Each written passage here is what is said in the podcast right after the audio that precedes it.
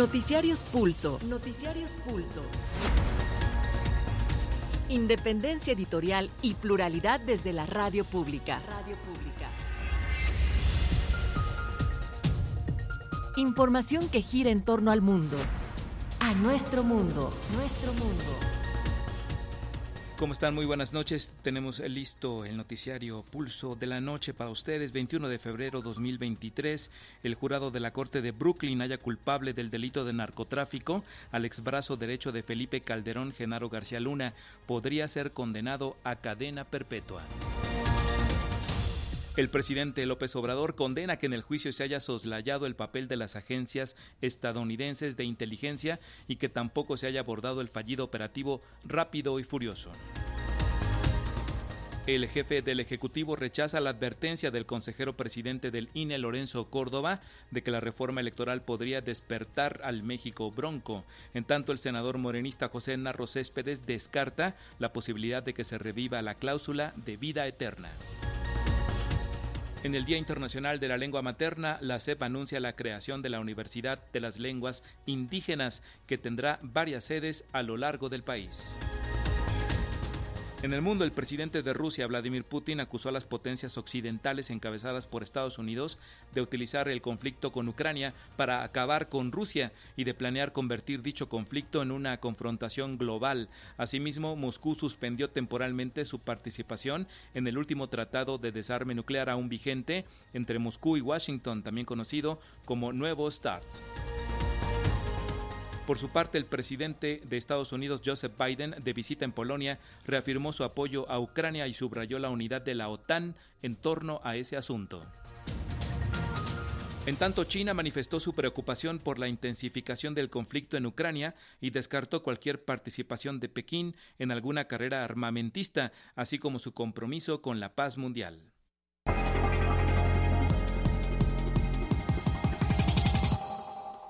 Bienvenidos a la información. Este mediodía en Nueva York, el jurado que participó en el juicio en contra de Genaro García Luna lo declaró culpable luego de deliberar y escuchar durante cuatro semanas los testimonios de capos del narcotráfico, exagentes de la Policía Federal de México y de la DEA estadounidense. Los doce integrantes del jurado encontraron culpable por unanimidad al exsecretario de Seguridad de los cinco cargos que le imputaron los fiscales, a quien fuera funcionario de Felipe Calderón. Será el 27 de junio cuando el, el juez Brian Cogan dictamine la sentencia en contra de García Luna, que podría ser entre 20 años a la cadena perpetua. Más detalles de este histórico juicio con Luis Méndez, enviado especial de Canal 11 para cubrir este juicio. Adelante, Luis, te escuchamos. ¿Qué tal? Buenas noches a ti, al auditorio de que ustedes los escuchan. Comentarte que este día, pues, es un día histórico porque por primera vez un exsecretario de Seguridad Pública mexicano es declarado culpable por autoridades estadounidenses. Eh, se confirma así estos cinco cargos que eh, la fiscalía, los fiscales estadounidenses presentaron en contra de Genaro García Luna y que el jurado, estos 12 integrantes, avalaron. Comentarte que al interior de la audiencia en este salón del juez eh, Brian Cogan, eh, por momentos en la mañana estaba un ambiente muy tranquilo. Sin embargo, a lo largo de las horas, una vez que los jurados solicitaron dos nuevos tipos de información respecto a los testimonios vertidos, empezó a darse un movimiento. Se presentó Genaro García Luna y posteriormente llegó su esposa y sus dos hijos. Era quizá lo que veíamos como ya el final, pues la sala se empezó a llenar de alguaciles, lo que no era un buen augurio para García Luna. Después vino la lectura del veredicto por parte del jurado. Comentarte que el jurado eh, no, le, no, no, llenó adecuadamente esta hoja de cargos, por lo cual el juez Brian Cogan les pidió que lo hicieran y fueron alrededor de 10 minutos de suspenso, porque ya íbamos a conocer el veredicto, pero por esta falta de información los tuvieron que regresar a, que, a completar el proceso. Regresaron, se escucharon tres toquidos en la puerta que anuncia regularmente la llegada del jurado, entraron y comenzó la lectura del veredicto uno, uno de los cargos, Genaro García Luna fue declarado culpable. Es de esta manera en que tras la lectura de los cinco cargos y la declaratoria de culpable, el juez Brian Coga preguntó tanto a los fiscales como a los abogados defensores si querían escuchar de voz propia de los integrantes del jurado su decisión. Así, el juez Brian Cogan preguntó a cada uno de los jurados, desde el número uno les dijo si estaban de acuerdo y si ese era su veredicto, y expresaron, sí, su señoría, el número uno, el número dos, el número tres, cuatro, cinco, seis, siete, hasta llegar al número doce, todos explicaron y respondieron, sí, su señoría. De esta manera, Genaro García Luna recibía su veredicto. ¿Cómo vimos a Genaro García Luna? Por momentos era un hombre que trataba de mantenerse erguido con la espalda dura. Sin embargo, conforme fueron cayendo los culpables, esta posición de dureza iba siendo cada vez más y más blandengue. Después su rostro totalmente rojo, contenido, las quijadas trabadas, el ceño fruncido, apenas alcanzaba a mirar a su esposa y a sus hijos. Una vez que se desalojó la sala, su esposa fue resguardada en un pequeño salón y ahí, a diferencia de lo que no hizo en la sala, pues se quebró, lloró, se abrazó de sus hijos y supo que Genaro García Luna, como bien ya tú señalabas, podría alcanzar una pena de 20 años como mínimo hasta una cadena perpetua. Estaremos pendientes en junio para conocer la decisión del juez Brian Cogan. Luis Méndez, enviado especial, muchas gracias por este reporte para las audiencias de Pulso de la Noche de Radio Educación. Agradezco a ti y un saludo a los escuchas de Radio Educación. Hasta muy pronto. Los cinco cargos en contra de Genaro García Luna son participación en, una empresa criminal continua, conspiración para el tráfico de cocaína, conspiración de distribución y posesión de cocaína, conspiración de importación de cocaína y dar declaración falsa a las autoridades migratorias de Estados Unidos cuando solicitó la nacionalidad estadounidense en el año 2018. Acerca de la resolución del jurado en contra del exfuncionario calderonista, el periodista y escritor José Reveles comenta lo relevante de este caso y el no haberse abordado en el juicio la trama de Rápido y Furioso. Reveles considera que Estados Unidos no está interesado en enjuiciar a Felipe Calderón, a Enrique Peña y o a Vicente Fox. Escuchemos. Pues el resultado de hoy, eh, cuando un jurado declaró responsable a García Luna eh, de los delitos, de los cinco delitos que le imputaban, me pareció muy relevante y además eh, para mí muy esperado, porque eh, realmente los testimonios que se habían ofrecido por parte de muchos testigos, pues eran bastante fuertes y corroborables, ¿no? Sobre todo estaban hechos bajo juramento, lo cual quiere decir que quien los expresara podría caer en perjurio si decía alguna falsedad. Entonces, esto le da mucha importancia en los Estados Unidos en las cortes. No es como decía la defensa, pues es que son puros delincuentes, están declarando cosas para ganar pues años, de rebajas de años, beneficios en sus sentencias, etcétera, etcétera. Entonces, creo que desgraciadamente para México, eh, como país, quedó una pésima imagen, pero creo que se, se hizo justicia. Creo que hubo varias cosas que no se abordaron en, la Corte porque de pronto se acortó el, el espacio para el juzgamiento, se le quitó un mes propiamente y consideraron que ya era suficiente con lo que se había dicho ahí, no había que cargar más las, las tintas, ¿no?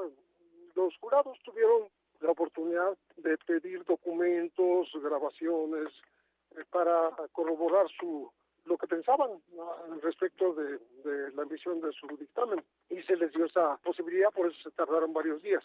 Yo incluso pensé que se iban a tomar un par de días más, pero bueno, ya, ya ocurrió y lo importante no es una sentencia todavía, pero la sentencia viene muy severa. Escuchamos al periodista y escritor José Reveles y todavía esta mañana se desconocía la decisión del jurado en el juicio de Genaro García Luna, acerca de la cual en presidencia de la República no se descartaba que se exonerara al exsecretario de Seguridad Pública y se pariera un ratón y salir con que no había nada. Esto dijo el presidente López Obrador, lo cual finalmente no ocurrió. Es interesante ¿eh? lo que este, va a resolver el jurado porque en una de esas, toco madera, va a ser como el parto de los montes. ¿Qué va a pasar? Van a parir un ratón pueden. ¿Qué va a pasar con todo lo que se dijo? este, salir con que no hay nada. Nosotros no vamos a dejar este asunto. El mandatario añadió que esta es una oportunidad para investigar a fondo la fortuna del exfuncionario calderonista, pero manifestó su extrañeza por la decisión de la justicia estadounidense de no investigar más allá del tiempo en que García Luna fue titular de seguridad. Claro en que México, sí. con base en pues imagínense si este sale en el juicio de que el señor sus bienes los consiguió con unos créditos, con tandas, cuando existe una denuncia en Florida en donde el grupo que eh, él representaba en todos los negocios llegó a manejar alrededor de 700 millones de dólares. Asimismo, López Obrador recriminó que en este juicio no se abordara el operativo rápido y furioso firmado en el sexenio de Felipe Calderón y que significó un grave deterioro para la seguridad en México. Para Pulso de Radio Educación, Carlos Calzada. El presidente Andrés Manuel López Obrador descartó que la aprobación del Plan B electoral en el Congreso genere inconformidades, como según dice el consejero electoral saliente Lorenzo Córdoba. El Plan B es una serie de medidas que buscan transversalizar las decisiones en el INE y ahorrar recursos, como asegura la consejera electoral Norma Irene de la Cruz Magaña. Luego de las advertencias del titular del Instituto Nacional Electoral, Lorenzo Córdoba, de que la reforma electoral podría despertar al México bronco, el presidente Andrés Manuel López Obrador las negó categóricamente. El mandatario dijo que personajes como los consejeros del INE se han divorciado del pueblo, el cual ha tomado en sus manos la defensa de la democracia. No hay ningún problema porque el pueblo es muy responsable y ya ellos ya se divorciaron por completo del pueblo, porque nunca, además, estuvieron en correspondencia, en comunicación con el pueblo. Este Lorenzo Córdoba, pues, es el que se burlaba de unos indígenas, que mostró su racismo. Entonces, ¿qué amor le puede tener al pueblo? O respeto. Nada. Ellos pertenecen a una élite, es la llamada sociedad política, eh, ¿cómo le llaman? El círculo rojo. No saben ver hacia abajo. López Obrador añadió que estas declaraciones son solo marrullerías de los opositores que pretenden socavar al gobierno que él encabeza. Para Pulso de Radio Educación, Carlos Calzada. Mientras tanto, en la Cámara Alta, las Comisiones Unidas de Gobernación y Estudios Legislativos avalaron con 20 votos a favor y 10 en contra el dictamen por el cual se descongela el Plan B de la reforma electoral. No obstante, excluyeron la cláusula de la vida eterna, entre comillas, que permitiría a los partidos de poca votación conservar su registro vía convenios de distribución de votos. En el Senado de la República se dio primera lectura al dictamen avalado por las Comisiones Unidas de Gobernación y de Estudios Legislativos Segunda, que rechaza la modificación al artículo 12 de la Ley General de Instituciones y Procedimientos Electorales, la cual permitía la transferencia de votos mediante un convenio de coalición conocida como la cláusula de vida eterna, al impedir la desaparición de los partidos con poca fuerza electoral. De acuerdo con el dictamen de las Comisiones Unidas, el Senado no aprueba dicha modificación por no apegarse a lo previsto en la fracción E del artículo 72 de la Constitución. Al respecto, senadores de Morena y del PB argumentaron que el dictamen da certeza jurídica al excluir el artículo 12 del proyecto.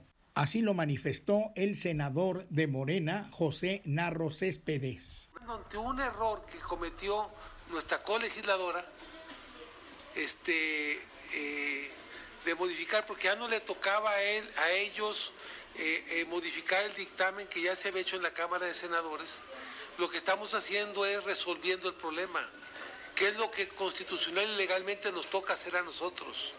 Para Pulso de Radio Educación, Reinaldo Cerecero.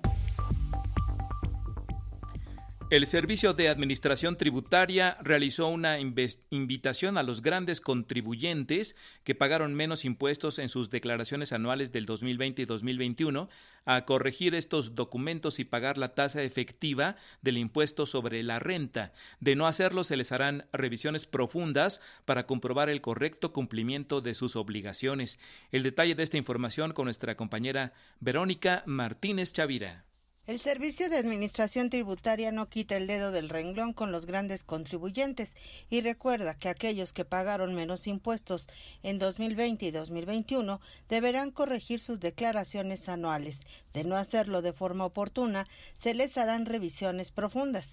Cabe destacar que el Servicio de Administración Tributaria informó que vía buzón tributario contactó a aquellos grandes contribuyentes que presentaron declaraciones fiscales con una tasa efectiva de impuestos sobre la renta por debajo de los parámetros publicados por el organismo. La invitación es para que los grandes contribuyentes consulten la tasa efectiva de impuesto correspondiente a la actividad económica a la que pertenecen, corregirla y presentar una declaración anual complementaria, esto con el propósito de minimizar las posibilidades del inicio de revisión profunda orientadas a corroborar el correcto cumplimiento de sus obligaciones fiscales. El brazo fiscalizador de la Hacienda Pública exhortó hacia las empresas que pertenecen al padrón de grandes contribuyentes y que pagaron menos impuestos en los ejercicios 2020-2021 que corrijan de forma voluntaria su situación fiscal a través de una declaración complementaria. Para Pulso de Radio Educación, Verónica Martínez Chavira. En otra información, un juez de control ordenó prisión preventiva domiciliaria Sofía Soraya N., hermana del diputado local del PAN Christian von Roerich, quien fue detenida el domingo pasado en el estado de Querétaro. Sofía Soraya N. es acusada del delito de asociación delictuosa relacionada con la investigación de corrupción inmobiliaria en la alcaldía Benito Juárez. De acuerdo con la investigación de la Procuraduría General de Justicia, la acusada posiblemente se desempeñó como apoderada legal de una empresa, la cual se encuentra relacionada con el cártel inmobiliario de esta demarcación. Aunque se reservó su derecho para declarar sobre el presunto delito de asociación delictuosa, un juez de control dictó la medida cautelar de prisión preventiva domiciliaria a Sofía Soraya N. La detenida es hermana del diputado panista en el Congreso de la Ciudad de México, Christian von Roerich, quien se encuentra prófugo de la justicia por nexos con el fraude inmobiliario detectado en la alcaldía Benito Juárez, por lo que tiene una orden de aprehensión en su contra. A petición de los abogados de la mujer, solicitaron la duplicidad del plazo constitucional para aportar pruebas en favor de su clienta, quien fue detenida el fin de semana en Juriquilla, Querétaro, por no haber atendido un citatorio judicial. El Ministerio Público Local investiga a Sofía Soraya N. por haberse desempeñado como apoderada legal en una empresa de un exdirector general de Obras y Desarrollo Urbano en la alcaldía Benito Juárez, implicada en el fraude con viviendas. Para Pulso de Radio Educación, Carlos Godín Estelles. Las tiendas de conveniencia OXO ganan amparo y podrán volver a exhibir cigarros en sus establecimientos. Hasta el día de hoy se han promovido más de 700 instrumentos jurídicos en 25 entidades contra la prohibición de exhibir tabaco para su venta, de los cuales 20 ya fueron otorgados a los comerciantes afectados, informó la Alianza Nacional de Pequeños Comerciantes. La Alianza Nacional de Pequeños Comerciantes se ampara ante el decreto de la COFEPRIS que prohíbe exhibir cigarros en pequeños comercios.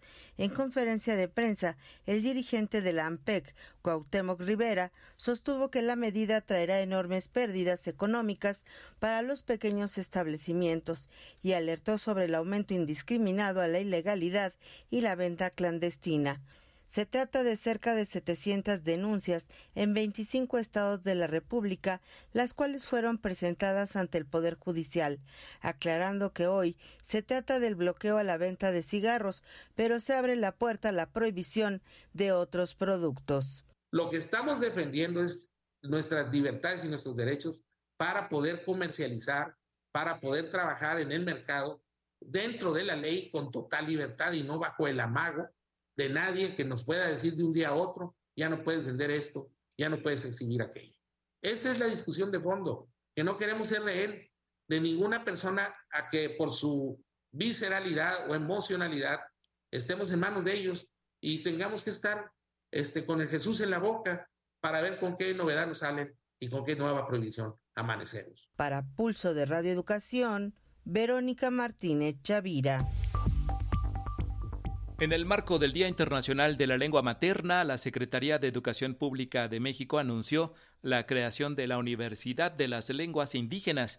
Dicha institución educativa contará con sedes a lo largo del territorio nacional. En México hay 68 lenguas indígenas y más de 7 millones de personas hablan una de estas lenguas.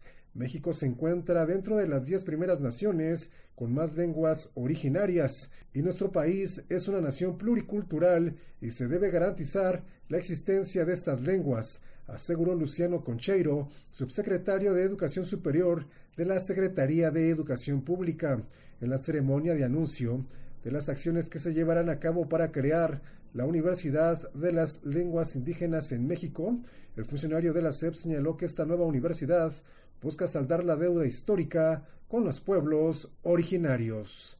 Esta universidad es la respuesta en este primer gobierno de la cuarta transformación, en este primer gobierno de la cuarta transformación significa reivindicar y resarcir la deuda histórica que tiene el Estado mexicano con nuestros pueblos indígenas y afromexicanos que tiene como fondo histórico, hay que decirlo con mucha fuerza, ese compromiso, esa promesa de que jamás, jamás se debe de olvidar ni invisibilizar a los pueblos indígenas y afromexicanos. Para Pulso de Radio Educación, Sosimo Díaz. En el mundo, Rusia anunció la suspensión temporal de su participación en el Tratado de Desarme Nuclear START 3, que había firmado con Estados Unidos en 2010 y que se encuentra vigente hasta el 2026. Durante su discurso sobre el estado que guarda la nación ante legisladores de las dos cámaras, el presidente Vladimir Putin precisó que no permitirá más inspecciones de Estados Unidos hasta que Washington acepte negociar en torno al potencial nuclear de la OTAN. También acusó a Occidente de alimentar el conflicto con Ucrania. AFP nos informa. Vladimir Putin la emprendió contra los países occidentales el martes en su discurso anual a la nación. A pocos días de que se cumpla un año del inicio de la ofensiva rusa en Ucrania, el presidente ruso aseguró que sigue decidido a continuar con la ofensiva y consideró a los países occidentales responsables de la escalada del conflicto. La responsabilidad de alimentar el conflicto ucraniano, de su escalada y del número de víctimas recae por completo en las élites occidentales y, por supuesto, en el actual régimen de Kiev, para el cual el pueblo ucraniano es esencialmente un extraño. El actual régimen ucraniano no sirve a sus intereses nacionales, sino a los de terceros países. El mandatario acusó además a Occidente de usar el conflicto para acabar con Rusia y anunció que suspende la participación de su país en el Tratado de Desarme Nuclear New START, que firmó con Estados Unidos. El tratado de 2010 es el último que mantiene Washington y Moscú para evitar una escalada nuclear, pero se ha debilitado en los últimos años con acusaciones de Estados Unidos de que Rusia no lo estaba cumpliendo. Repito, Rusia no se está retirando del tratado, no, está suspendiendo su participación.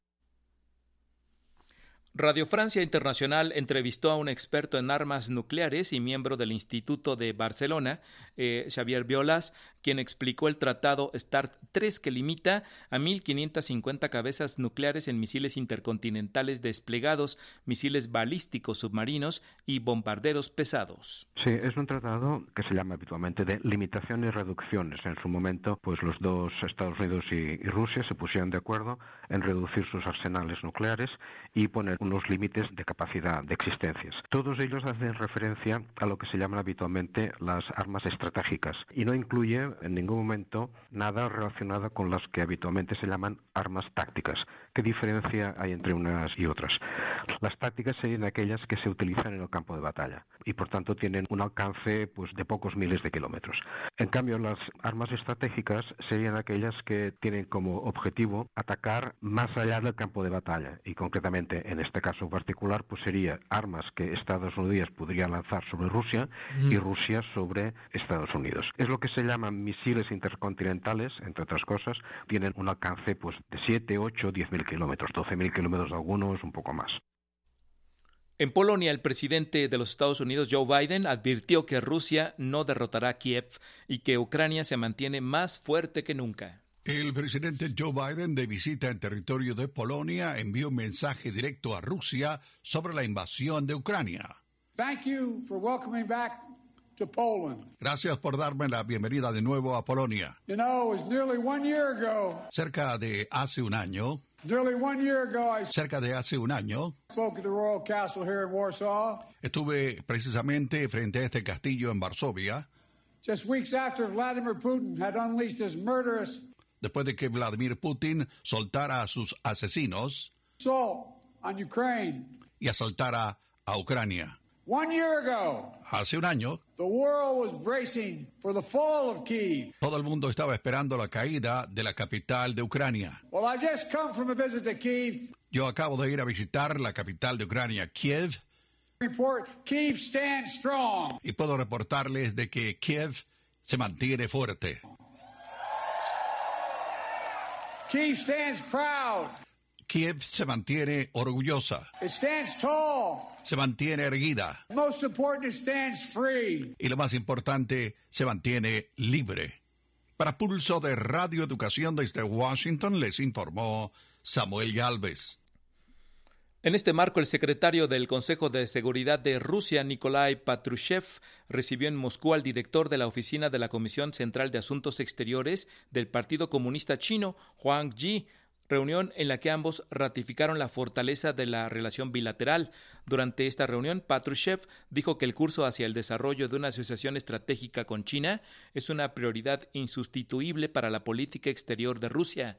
En este contexto, el ministro de Relaciones Exteriores chino, Qin Yang, manifestó la preocupación de su país por el conflicto en Ucrania, el cual subrayó se está intensificando incluso saliendo de control y descartó cualquier participación de Pekín en alguna carrera armamentista y que continuará siendo un defensor de la paz mundial.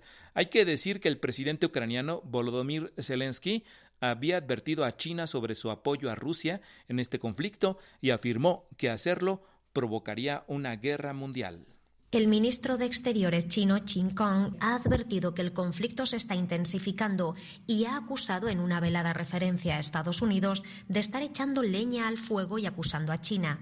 Chin responde a los ataques lanzados por Blinken respecto al apoyo militar chino a Rusia y subraya que es el país estadounidense quien manda armas al campo de batalla y no China. Pekín mantiene, al menos en el discurso, la neutralidad mantenida durante el año de guerra en Ucrania, aunque las relaciones bilaterales con Rusia se han intensificado en este periodo. Pekín sigue comprando gas, petróleo y carbón a Rusia. La visita del diplomático chino Wang a Moscú, mientras los líderes mundiales se fotografían en Kiev, es muestra del estrecho vínculo entre ambos países. Además, durante esta semana se están realizando ejercicios navales conjuntos entre China, Rusia y Sudáfrica en territorio de este último país. Quizás China mantiene su neutralidad y sus promesas de buscar un desarrollo pacífico son ciertas. Quizás sus armas solo sirvan para exponer al mundo su poderío militar a favor de la paz. Sin embargo, estos movimientos no dejan de ser intrigantes. Nerea Hernández desde Pekín para Radio Francia Internacional. Radio Educación presentó Noticiarios Pulso. Noticiarios Pulso. Independencia editorial y pluralidad desde la radio pública. Radio pública. Información que gira en torno al mundo. A nuestro mundo. Nuestro mundo. Agradecemos su atención y compañía en este pulso de la noche 21 de febrero 2023. Trabajamos para ustedes en la Coordinación Nacional Raúl García, en la Coordinación Internacional y Realización José Luis Parra, en la redacción Gabriela Pérez, Ángeles Hernández y Carlos Padilla, la edición de notas de Luis Ernesto López, controles técnicos Raúl Núñez, en redes sociales Tania Nicanor, Fernanda López y Roberto Hernández, en la lectura de la información Manuel Chávez. Gracias, buenas noches. Enlace a este servicio informativo a Radio Universidad de Aguascalientes, a Radio Universidad de Durango, Radio Nicolaita en Morelia, Michoacán, a Radio Ometepec en Guerrero, en Oaxaca, a Radio Maíz de San Juan Tabá y La Voz de la Mixteca en Tlajiaco, Señal Cuculcán en Mérida, Yucatán y a Radio Zacatecas.